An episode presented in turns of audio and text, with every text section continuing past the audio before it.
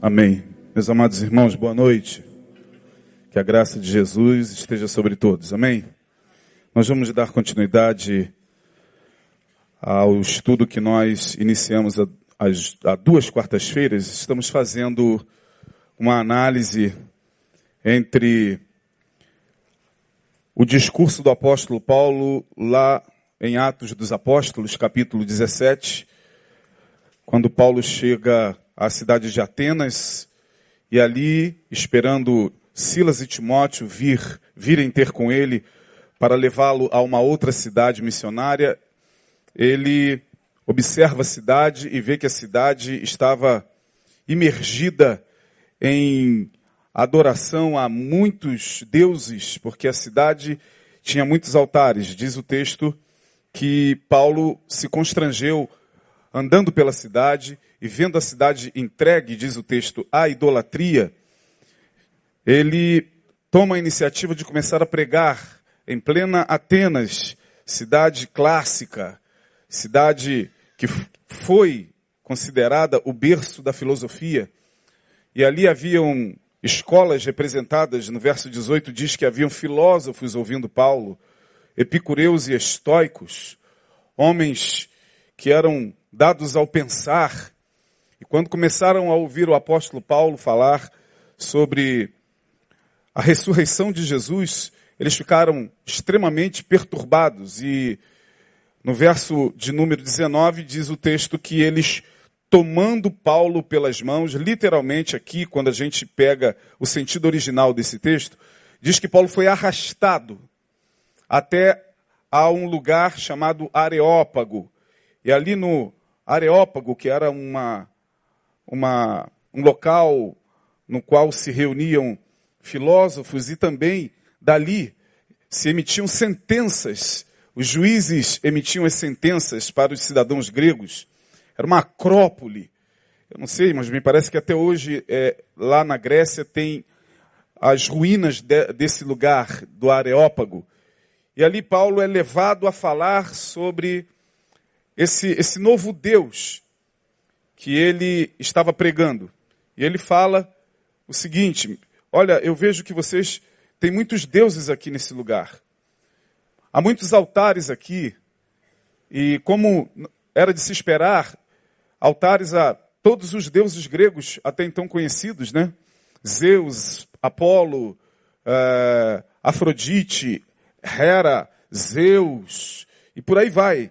E no meio desses altares ele vê um escrito agnostos teós, ao Deus desconhecido. E ele diz: é sobre esse Deus que eu quero falar. Ele começa tomando a brecha desse altar que ali estava, ao qual os atenienses adoravam sem saber o nome. Ele então começa a pregar. E a partir do verso 23, 22 propriamente, em diante, ele faz um discurso extraordinário no Areópago, e fala sobre o Deus desconhecido. Eu peguei esse texto, que é o discurso do apóstolo, e estou fazendo uma contraposição com a angústia do filósofo ateu. Eu me refiro a Nietzsche. Nós temos falado aqui há duas quartas-feiras sobre Nietzsche. Nietzsche, Friedrich Nietzsche, um filósofo alemão, do século XIX, que foi um dos, uma das mentes mais extraordinárias que passaram por esse planeta, um dos filósofos mais brilhantes, porém um dos mais angustiados. Nietzsche foi um homem de alma extremamente perturbada, até o dia da sua morte. Ele, filho de pastor, neto de pastor, preparava-se para ser pastor também, quando ele começou a, a, a não querer aceitar o Deus que até então, a sua época, lhe era apresentado pelo cristianismo.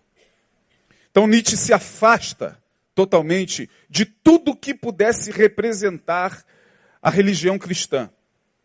Ele faz o seu caminho solitário, ele escreve muito, dentre seus escritos há alguns que se destacam, como Assim Falou Zaratustra, A Gaia Ciência, e nesse escrito dele, A Gaia ciência, ele coloca uma frase muito interessante e que ecoou até os dias de hoje. E a frase é: Deus está morto. Gott ist tot, em alemão. Deus está morto. E essa frase mexeu com a, não só com a comunidade filosófica, mas principalmente de lá para cá com os religiosos. Como pode um simples mortal dizer que Deus morreu? Como ousa um homem que é pós-cinza afirmar que Deus está morto?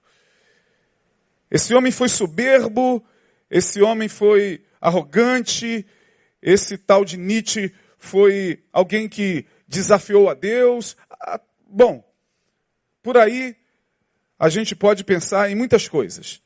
Só que, na semana passada, eu disse que um homem como Nietzsche, que morreu demente, e há quem diga que ele morreu demente porque ele fez essa afirmação, a mesma banda evangélica que disse que John Lennon morreu com três tiros, porque ele disse que os Beatles eram mais famosos do que Jesus Cristo.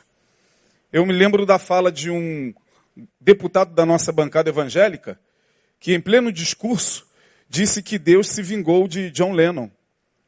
Porque John Lennon disse que os Beatles eram mais famosos que Jesus Cristo, então Deus levantou, segundo a fala desse nosso é, pastor político, Deus levantou um homem e lhe deu três tiros. Um era em nome do Pai, o outro era em nome do Filho, e o outro era em nome do Espírito Santo. Para que ele pudesse é, pagar pelo que ele falou. Bom, isso aconteceu há uns dois anos atrás, não sei se vocês souberam, eu não quero nem aqui falar o nome desse pastor. Mas está aí na mídia, você pode procurar aí. Né? São os mesmos que pensaram que Nietzsche acabou como acabou, porque disse que Deus estava morto. Está vendo? Como blasfemou do Senhor, olha como ele acabou.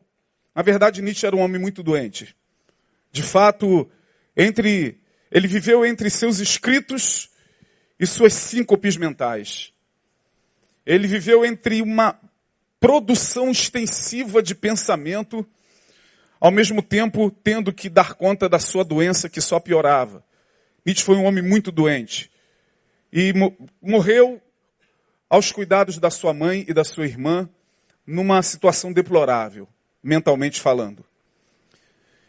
Mas eu li para vocês, eu não sei se o painel colocou aí a oração de Nietzsche antes dele morrer.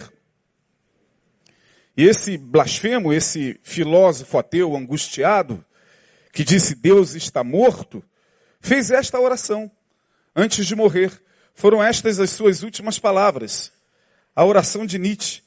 Pode passar, painel. Antes de prosseguir em meu caminho e lançar o meu olhar para frente, uma vez mais elevo só minhas mãos a ti na direção de quem eu fujo. A ti, das profundezas de meu coração, tenho dedicado altares festivos para que em cada momento tua voz me pudesse chamar. Sobre esses altares estão gravadas em fogo estas palavras. Repitam comigo. Ao Deus desconhecido. Seu sou eu. Seu. Ó Deus desconhecido. Não pertenço mais ao Deus da religião. Aliás, ele está dizendo em outras palavras, eu até blasfemei, sou um, um sacrílego ou um blasfemo, ou alguém que, que até desafiou com palavras esse Deus que o cristianismo me apresentou. Mas seu sou eu, ó Deus desconhecido. Embora até o presente tenha me associado aos sacrílegos, seu sou eu, não obstante os laços que me puxem para o abismo. Mesmo querendo fugir, sinto-me forçado a servi-lo. Eu quero te conhecer, desconhecido. Tu que me penetras a alma e qual turbilhão invades a minha vida. Tu, o incompreensível, mas meu semelhante, quero te conhecer, quero servir só a ti. E assim ele morre. E eu confesso que, ao ler a oração de Nietzsche, e ao colocar como tema desse estudo no qual nós estamos há, há três quartas-feiras, a angústia do filósofo ateu ante o discurso do apóstolo, esse Deus tem que morrer, eu confesso que concordo com Nietzsche mesmo. Porque a gente, ao longo da vida, vai se deparando com a construção que a religião faz de Deus e nos apresenta e nos coloca para servir. E a gente vai percebendo, ao aceitar esse Deus da religião, que, com o passar do tempo, ao invés de nós estarmos felizes por termos encontrado finalmente a Deus, estamos amargurados, angustiados, estamos se sentindo encarcerados, vigiados o tempo todo por esse Deus. Estamos vivendo com uma certa teofobia, porque a impressão que nós temos é que ao mesmo tempo que a gente se relaciona com ele, temos um enorme medo desse Deus, porque afinal de contas, eu sei lá o que, que ele pode fazer se em algum momento eu pecar. E assim caminha a humanidade cristã. Desde, desde a fundação do cristianismo no quarto século até os dias de hoje, me parece que esse Deus que Nietzsche não quis é o Deus que ainda hoje é pregado e apresentado dentro dos templos. Mas para mim, eu disse, esse Deus tem que morrer e mostrei, primeiramente, que um Deus altamente controlador, para mim, tem que morrer. Que Deus é esse? É aquele que salva o perdido e depois o enjaula numa prisão de dogmas, doutrinas, preceitos humanos. E ai de quem sair. Será perseguido e duramente punido. E eu disse, mais ainda, não consigo entender um Deus que me tira do mundo e da perdição para me encarcerar e me aprisionar dentro de jaulas, ainda que sutis e imperceptíveis, mas ali eu percebo que estou de novo preso. Preso com doutrinas humanas, preso com, com uma lista de códigos morais do que pode e do que não pode fazer. É angustiante, é um horror continuar servindo a esse Deus.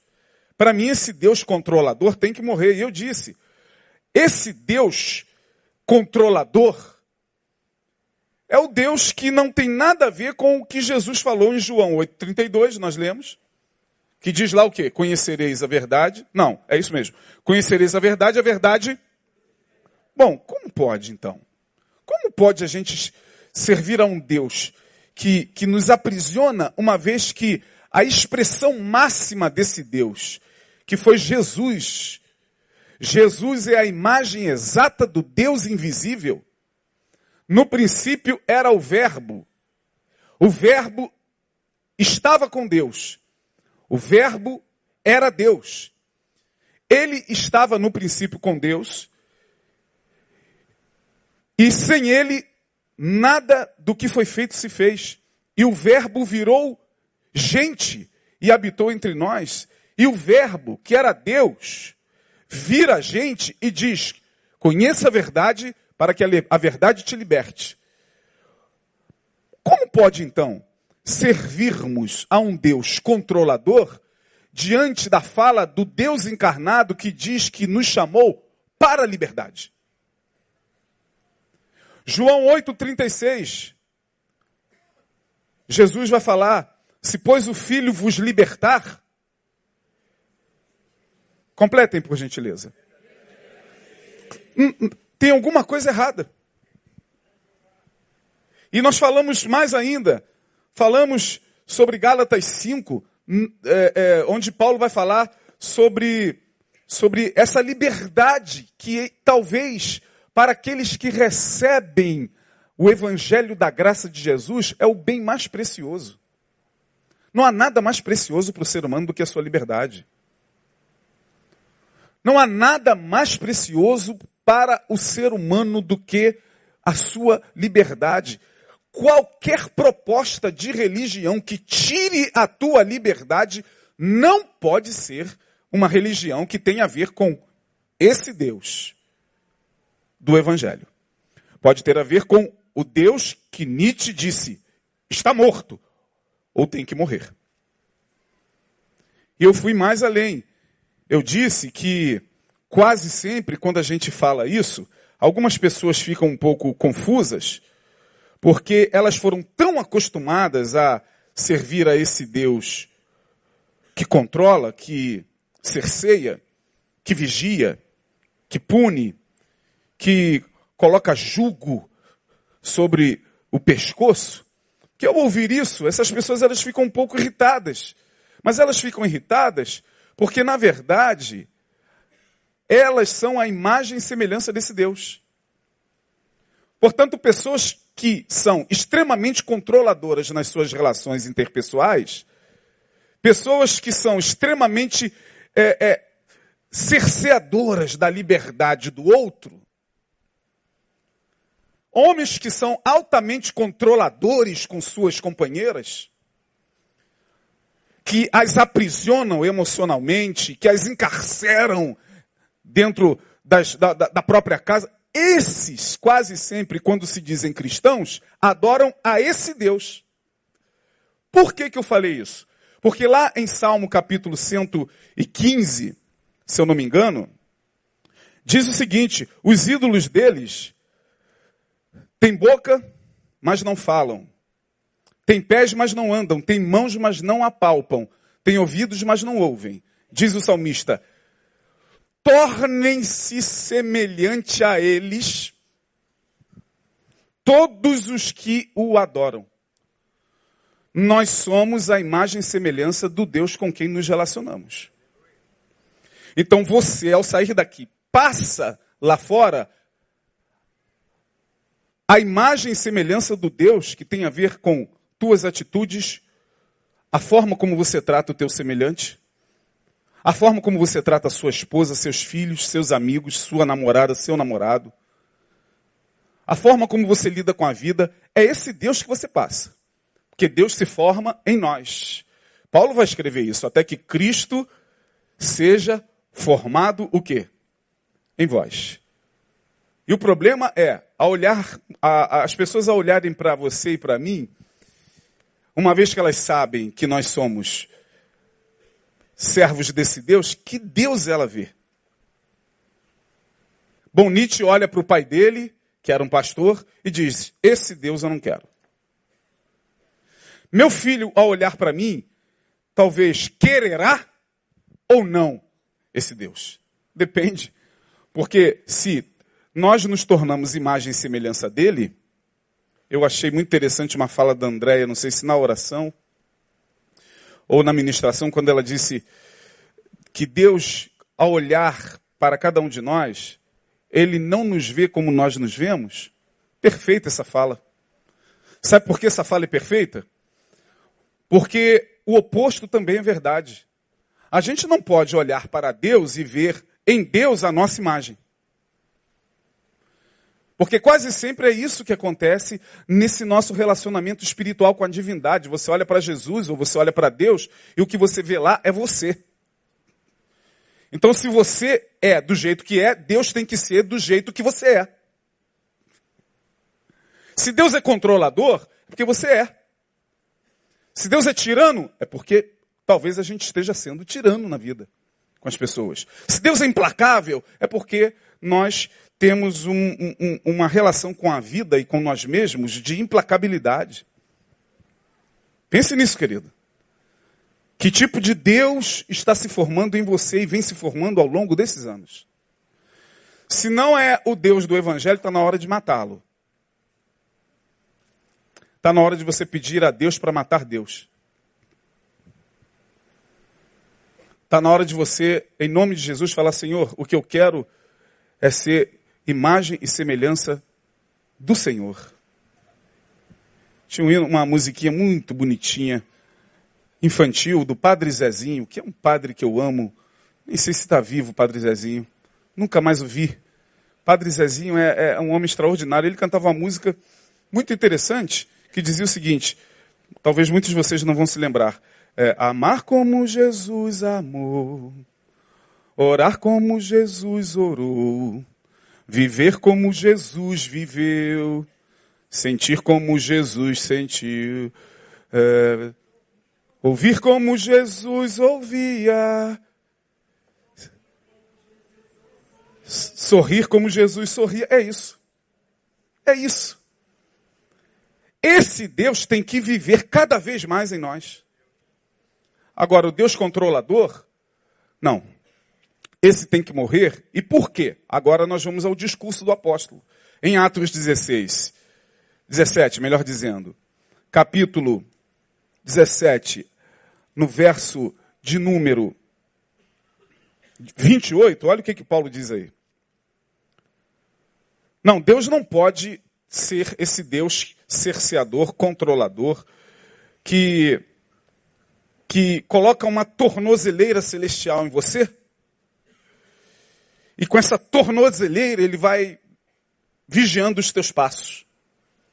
Porque tem gente que parece que anda na vida com a tornozeleira celestial. Apavorado. Que a coisa parece que a tornozeleira vai apitar. Meu Deus, Deus está mirando em mim. Ai, Senhor. Ai, Jesus. Não, não, não. Paulo vai dizer não. Ele vai dizer no verso 28, porque nele, nele o quê? Leia aí. Nele vivemos. Nele vivemos. Nesse Deus que nós dizemos crer, a quem nós dizemos adorar, vivemos. E se nós vivemos, nós queremos que os outros vivam. Se nós experimentamos a vida de Jesus em nós, nós queremos que as outras pessoas olhem para nós e vejam que num mundo de morte há vida. Se nele vivemos, não é possível que a gente se acomode, se acostume com um Deus que mais parece um Deus que nos leva para a morte existencial porque às vezes a gente sai por aí, a gente se encontra com alguns irmãos nossos, crentes há muito tempo, que mais parecem que estão mortos do que vivos. Existencialmente, espiritualmente. E estão orando, estão subindo monte, estão fazendo e acontecendo, estão obrando, estão labutando na obra de Deus, mas estão morrendo. Peraí, tem alguma coisa errada, porque nele, diz Paulo, vivemos. E Jesus vai falar isso lá em João 10, nos versos 9 e 10. Eu já falei aqui numa outra quarta-feira sobre esse versículo. Jesus fala: Eu vim para que vocês tenham vida e vida em abundância, mas primeiro ele vai dizer: O ladrão não vem senão para matar, o quê? Roubar e destruir. O ladrão ali, no contexto ali do texto, não é o diabo. Nós associamos, por associação teológica, aceita-se que o ladrão ali seja o diabo. Então, não é problema nenhum você falar, é o diabo não veio senão para, para matar, roubar e destruir. Não há problema nenhum. Mas ali, no contexto do texto, em João 10, naquele momento da fala de Jesus, dentro do contexto anterior, que é o capítulo 9 de João, e o contexto posterior, que é o capítulo 11, a fala de Jesus ali era para os fariseus. A palavra ladrão ali não tem a ver com diabo, tem a ver com uma outra palavra ali, kleptos. Essa é a palavra que está ali. Kleptos vem de kleptomania. O kleptômano é aquele que rouba, rouba sutilmente. Kleptomaníaco é aquele que faz isso, ó.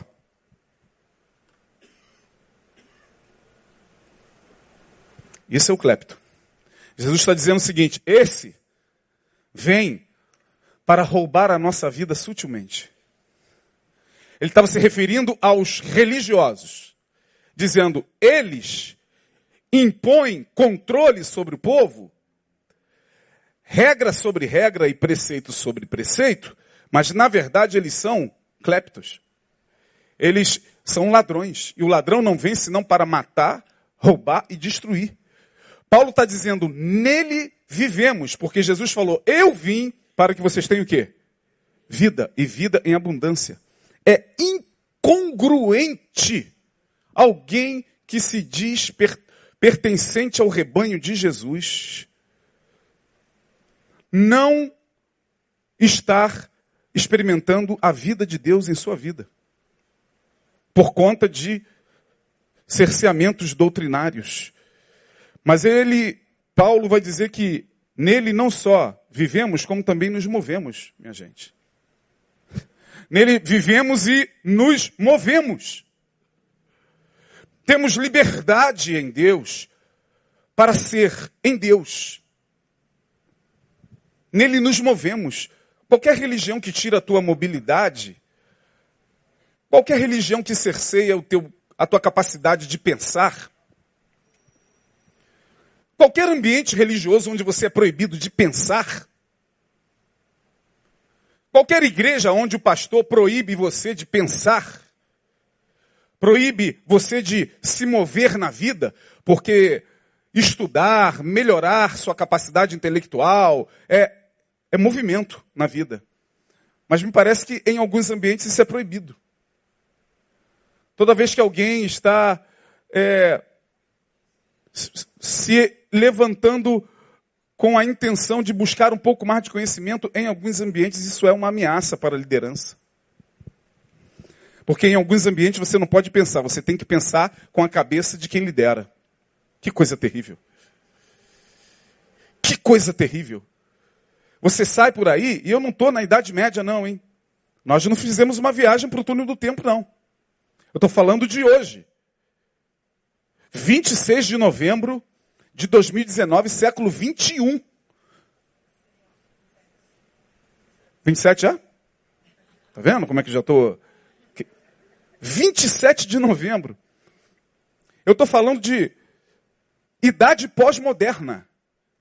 Eu estou falando de era pós-iluminismo, nós ainda temos ambientes religiosos onde se é proibido pensar. Ou para pensar, você tem que pensar com o cérebro da liderança. Você tem que pensar com, com o, o cérebro do corpo que lidera aquela denominação, aquela religião.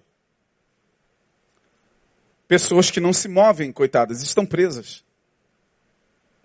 Mas Paulo vai dizer que nele nós vivemos e nos movemos, e não só vivemos e nos movemos, como existimos.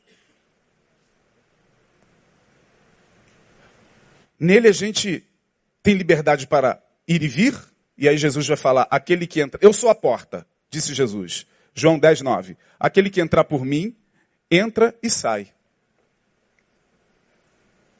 e encontra pastagens. E vive a vida com dignidade. Vem, me conhece e sai para viver com dignidade. Vem, recebe de mim, diz Jesus, o que tem para receber. Vem, aprende a ser ser humano como ser humano tem que ser e vai viver. Não vem e fica preso. Aquele que entra por mim, entra, sai, sai, entra, tem liberdade para se mover. Agora não tem essa de se você sair dessa igreja, a mão de Deus vai pesar sobre você. Se você abandonar o nosso ministério, a tua vida vai virar um inferno, a tua vida vai virar uma desgraça. Isso é seita.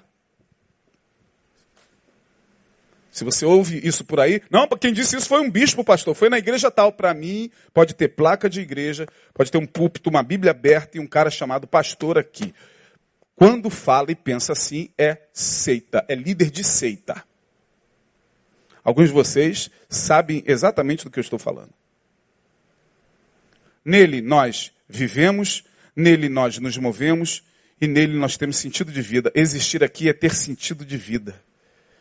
Paulo está dizendo: olha, esse Deus desconhecido é o Deus que dá liberdade a vocês, atenienses, para que nele vocês possam viver, se movimentar e ter sentido de vida. A vida passa a ter sentido nele. Não, a vida não perde o sentido. A vida não fenece. A vida não perde o sabor. E não vira aquela, aquela coisa insossa apenas de doutrinas e dogmas e preceitos humanos. Não, a vida ganha sabor nele. Porque não sendo assim, esse Deus tem que morrer. Um outro Deus que tem que morrer, eu vou apresentar uma segunda característica, é um Deus carente e com problemas na autoestima. Assim, porque se o indivíduo, preste atenção, não louvá-lo, olha só, não louvá-lo e adorá-lo dentro das normas e horários pré-requisitados pela religião, então é aquele Deus que tem hora marcada na agenda dele para você adorá-lo. Sete horas de domingo. Sete e meia de quarta. Dez horas de domingo de manhã. Se você não adorá-lo dentro dessas normas, dentro de pré-requisitos estabelecidos por ele, e aí varia. Dentro dessa, dessa carência de Deus, varia. Né? Porque tem dias que Deus está tão carente, tão carente, tão carente, que se a gente chegar aqui, tiver todo mundo louvando, e alguém lá atrás estiver parado e não estiver pulando, Deus vai olhar para ele e vai falar assim: Olha só, por que, que você não está pulando, hein? Está todo mundo pulando, menos você. Deus mira logo no cara.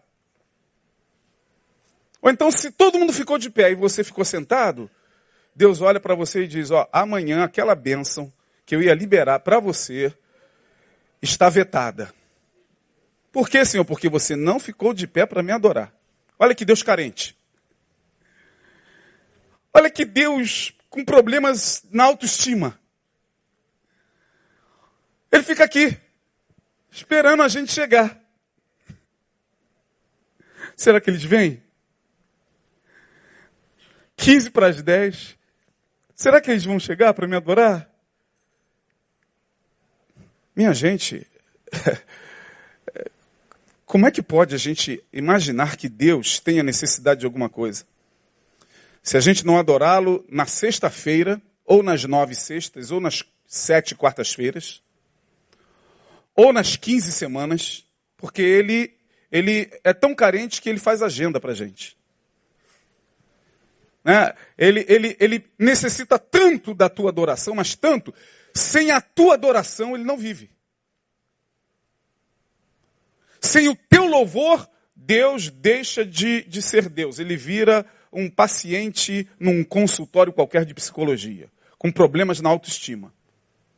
Como Jesus, que foi falado aqui.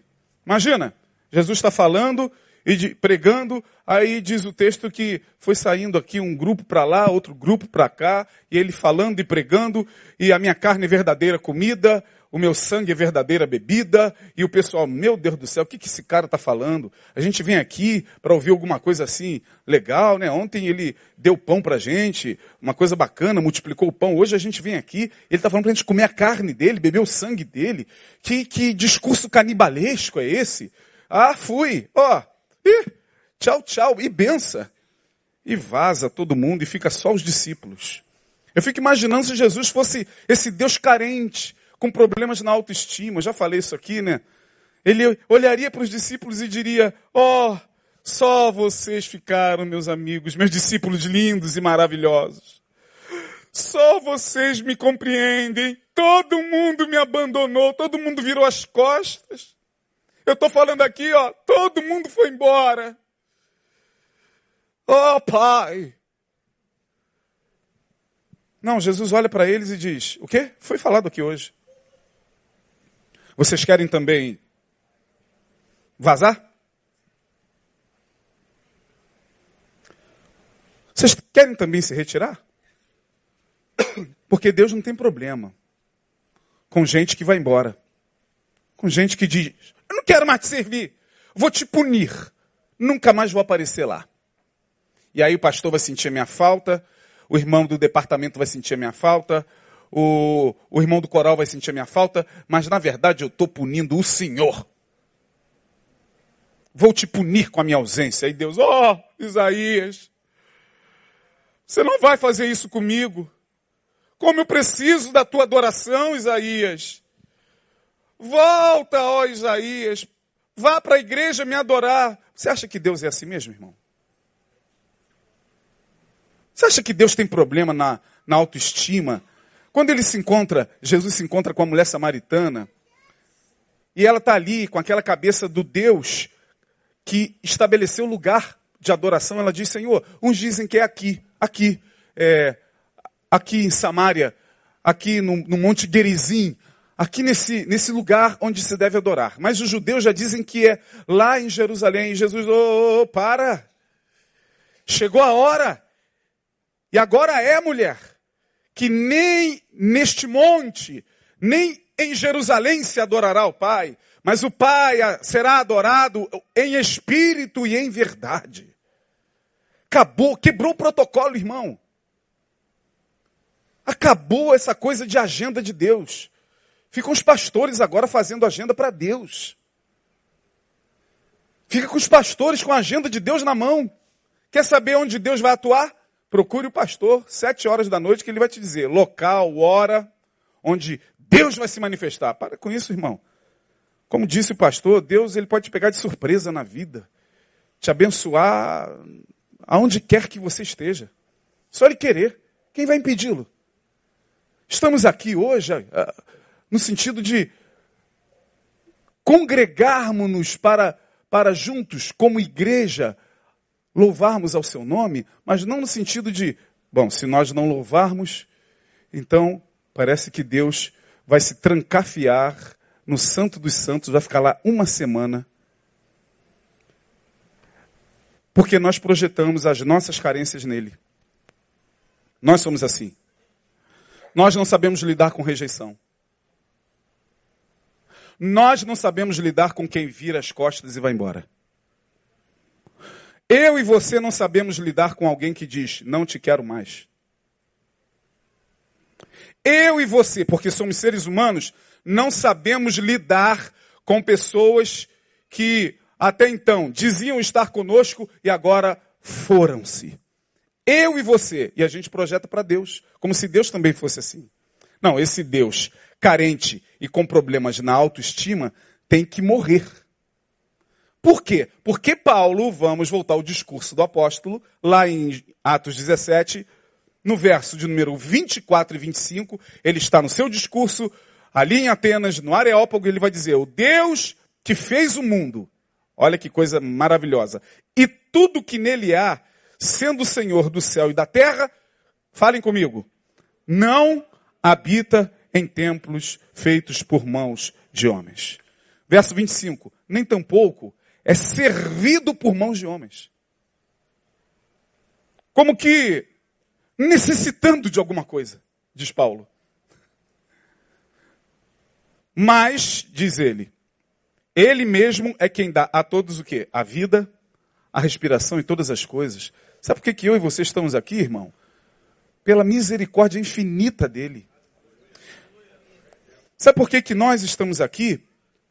Porque ele permitiu que hoje você acordasse, porque você poderia ter um ataque cardíaco no meio da noite, uma insuficiência respiratória no meio da noite e morrer.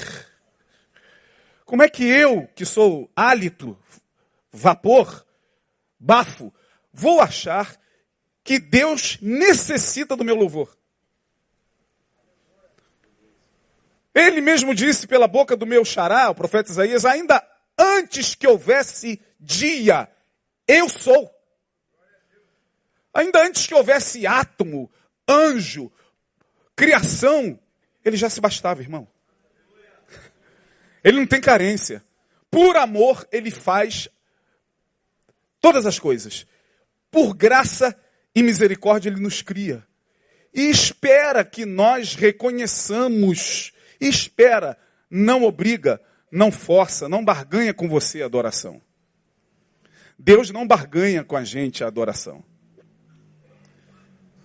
Deus não é como certas forças e entidades que existem por aí. Ele não barganha. Não é na base do tomar lá da cá. Não, vou abrir aquela porta para você. Você está me pedindo para eu abrir aquela porta, eu vou abrir aquela porta. Mas eu não tenho te visto nos últimos três cultos. Não, eu vou, eu vou permitir que você passe naquele concurso.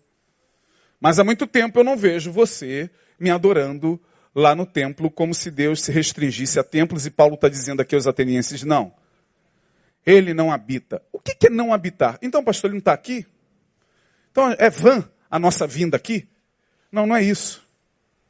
que o texto diz. Vamos entender o que é não habitar em templos feitos por mãos humanas. Significa dizer que Deus não cabe, não se limita a espaços geográficos. Deus não se restringe a altares. Deus não tem protocolos litúrgicos e dogmas teologicamente rígidos, frios e vazios, para que através dos quais nós tenhamos comunhão com Ele. Porque, infelizmente, nós nos acostumamos a se relacionar com Deus através de dogmas. Tem que ser assim. Não, não pode ser assim. Não pode bater palma. Não, pode bater palma. Não, mas acho que Deus não gosta muito de, de instrumentos como, como esses, né? Bongô, atabaque. Não, a, a, a gente vai criando esses protocolos e acreditando que isso saiu da mente de Deus. Que loucura! Não, não pode ser assim. Tem que adorar com as mãos para cima, assim, ó. E não assim. Assim é quando a gente quer clamar. Assim é para receber a bênção. Como se Deus olhasse e falasse: É isso mesmo, meu filho. A mão está errada. a mão está errada. Vira. Meu Deus, que loucura, gente. Como é que o ser humano tem facilidade de imergir nessas coisas? Todos nós, um dia, todos nós imergimos nisso e acreditamos piamente piamente nesses protocolos. Hoje eu vejo muito mais pessoas adorando templos do que o próprio Deus. Hoje eu vejo pessoas muito mais extasiadas com, com a estrutura. Como Nabucodonosor ficou extasiado com a obra das suas mãos. Eu vejo hoje pessoas muito mais extasiadas com a estrutura da sua igreja Vá lá, irmão, você vai ver que estrutura. O olho brilha. Lá nós temos um espaço. Nós, lá nós temos um, um, um estacionamento enorme, maior do que o do, do Carrefour. Oh! Que coisa magnífica! Que templo faraônico! Deus só pode estar aqui. Não, não é possível que Deus estava, sei lá, lá na Rua Azusa. Aquilo lá só pode ser uma falácia. Deus não estava lá, não. Não é possível. Não, não é possível que Deus possa se reunir aonde dois ou três estiverem reunidos em seu nome. Não, não é possível. Deus tem que estar aqui. Olha que coisa linda. Olha que estrutura, que bateria linda. Que lugar maravilhoso. Que templo lindo. É, porque Deus pediu para a gente construir esse templo para Ele.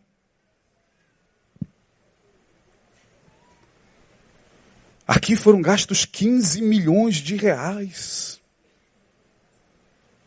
Para Deus, para Deus. E a gente vai ficando assim, extasiado. Tem gente que busca determinados ambientes não é para adorar, nem para cultuar, é por causa do conforto do ambiente. Vocês me desculpem. Tem gente que migra de igreja para igreja em função daquilo que a igreja pode lhe oferecer de conforto. tem nada a ver com culto com Deus, é conforto. E o cara é capaz de chegar ali e botar 50 mil na hora do ofertório, olhar, tá, vale a pena, olha o banco como é. De bronze, pô. Olha, o microfone do pastor é de, de ouro, é de prata, é bronze polido. Está valendo a pena. Isso sim, nosso Deus é um Deus que, que, que pede o melhor. Que pede o melhor. Aí vem Paulo e diz, gente, ele, ele, ele não cabe em espaços geográficos. Ele chamou Salomão, quando Salomão fez a dedicação do templo, Imagine o primeiro templo. Você não faz ideia do primeiro templo que foi destruído. É? Tem uma réplica aí, me parece que em São Paulo, alguma coisa próxima.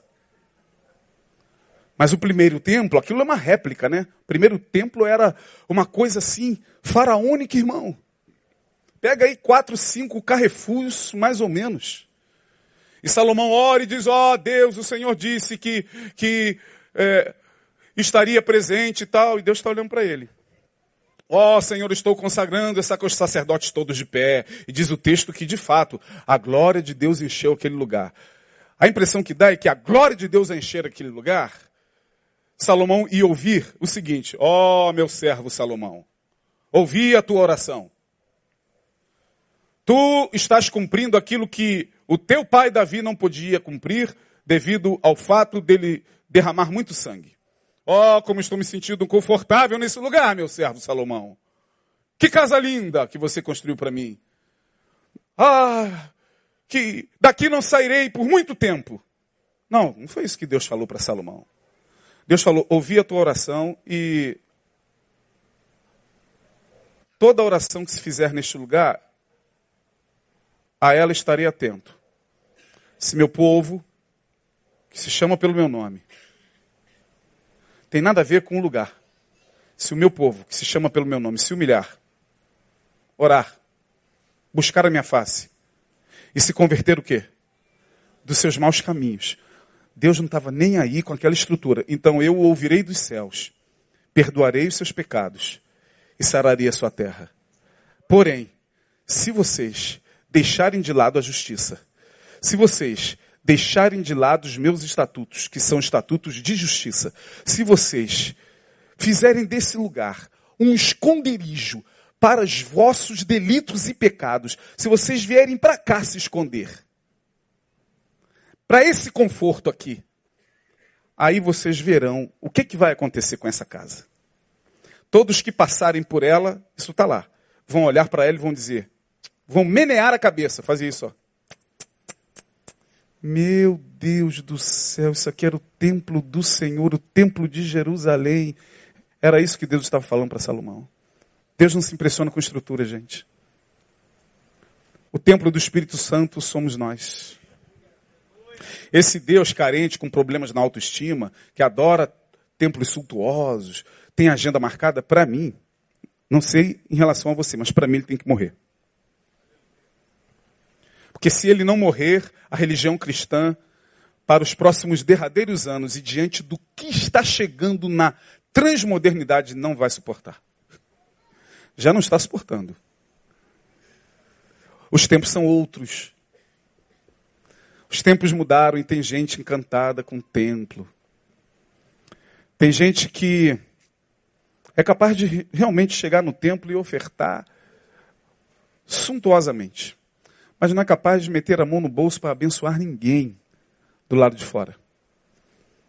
Sabe por quê? Aí você fala, não é possível, mas ele, ao dar oferta, é, ele já não está abençoando é, a organização, a igreja, a instituição. Sim, mas na cabeça de alguns, é, a oferta é em função do conforto que ele recebe.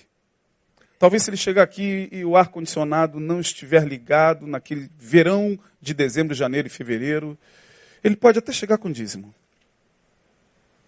Mas na hora do ofertório, que deu ar? Não está funcionando. A sala das crianças, em janeiro não funciona. Pastor libera os professores para descansar. Ele pega o dízimo, bota dentro da Bíblia e vai embora.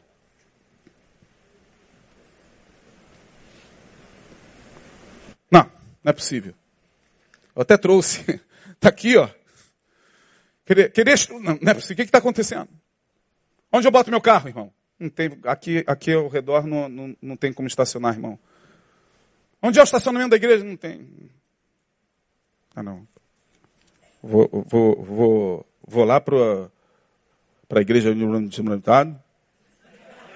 que lá eu consigo estacionar. Lá eu dou, dou meu dízimo. Vocês acreditam que eu, que eu estou falando que é bobagem? Então esse Deus tem que morrer. Porque Miqueias 6:8, e eu quero terminar minha palavra lendo Miqueias 6:8, diz assim: Ele te declarou, ó homem, O que é bom? Bom, se Deus não tem problemas na autoestima, nós temos. Torna a repetir, hein? Eu e você temos problemas sérios na autoestima. A gente não consegue suportar rejeição, a gente não consegue suportar quem nos deixa e quem vira as costas para a gente. Não consegue. Seja quem for. Nós temos problemas sérios na autoestima. Nós temos. Eu não, graças a Deus. Tem. Tem. Deus não. Então você tem que tomar muito cuidado para não se projetar em Deus, para não ver você em Deus. Porque é assim, a gente é extremamente rígido com nós mesmos e acha que Deus é assim com a gente também. Nós somos tão neuróticos em não querer errar. Sabe um neurótico que tem neura com erro? Não, não posso errar. Eu não posso errar, eu tenho que andar nessa, nessa, nessa linha da perfeição. Ele é tão neurótico que ele, por ser extremamente inflexível com suas falhas, ele não admite falhar. Ele não admite errar. Ele não entende que errar é humano. Permanecer no erro não, mas falhar, errar é humano. Tem gente que não entende isso.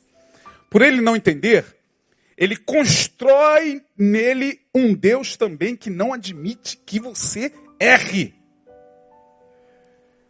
O discurso dele, aonde quer que ele esteja, é o discurso veterotestamentário do Deus que vai cobrar de você. O teu erro é o tempo todo isso.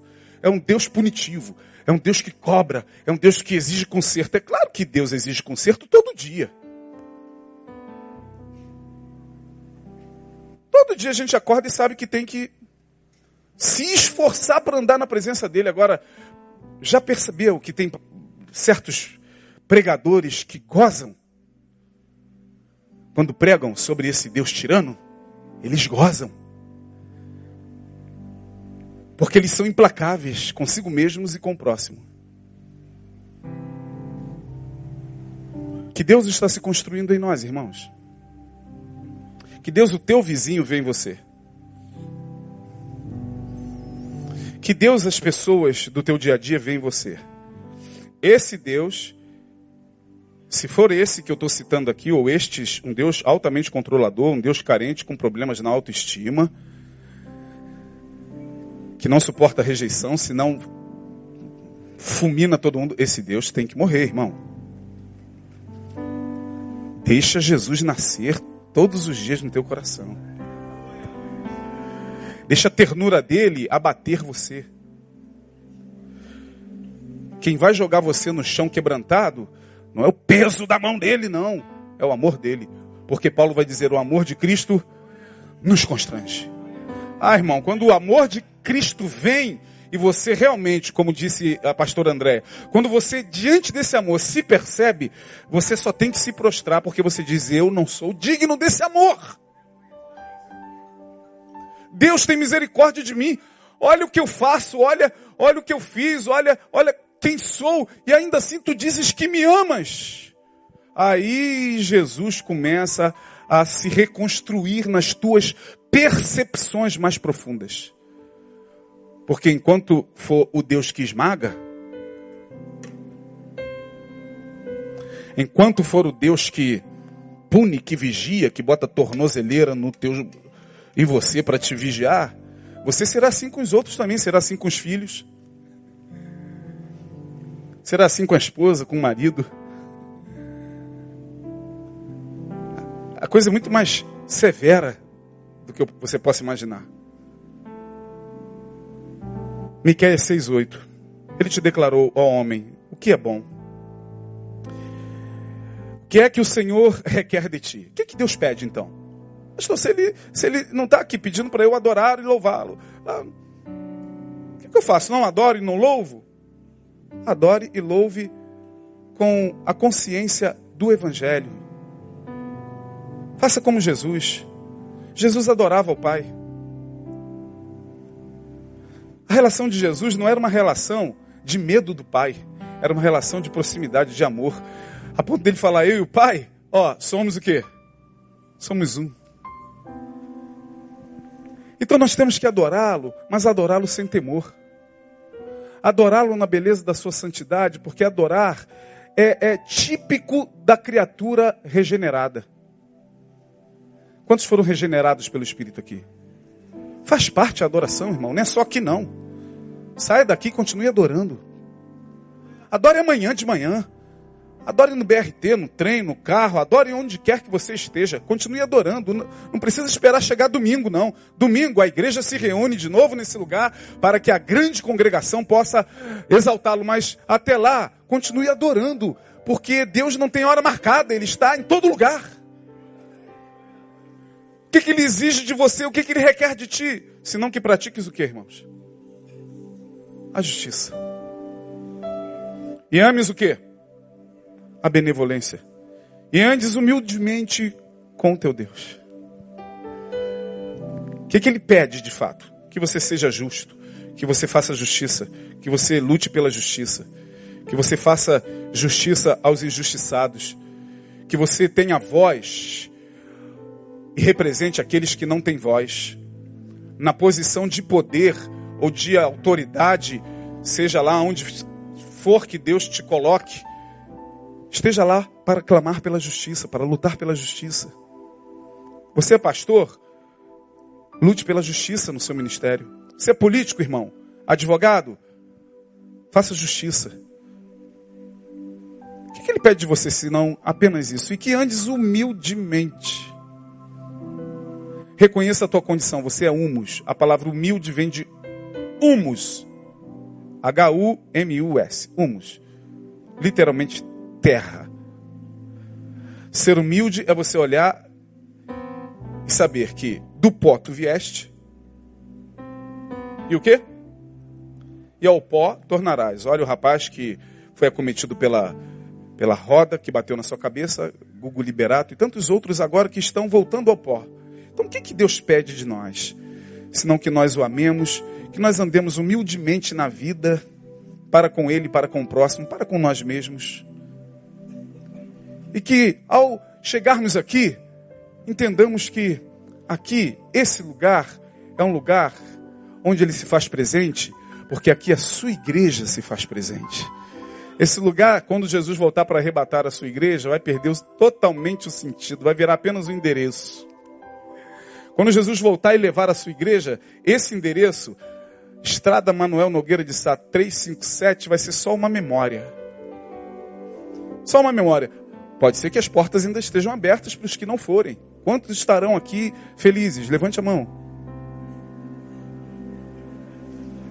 Isso é antigo, né? Mas quando Jesus voltar, a gente estará no lugar onde diz Apocalipse, João olha para esse lugar onde finalmente, naquele grande dia nós estaremos, ele diz: Eu olhei, diz João, olhei, olhei, olhei e não vi ali templo. Não tinha templo ali na Nova Jerusalém, porque o templo era o próprio Senhor Deus Todo-Poderoso, que está aqui para nos abençoar nesta noite. Amém, irmãos? Deus abençoe.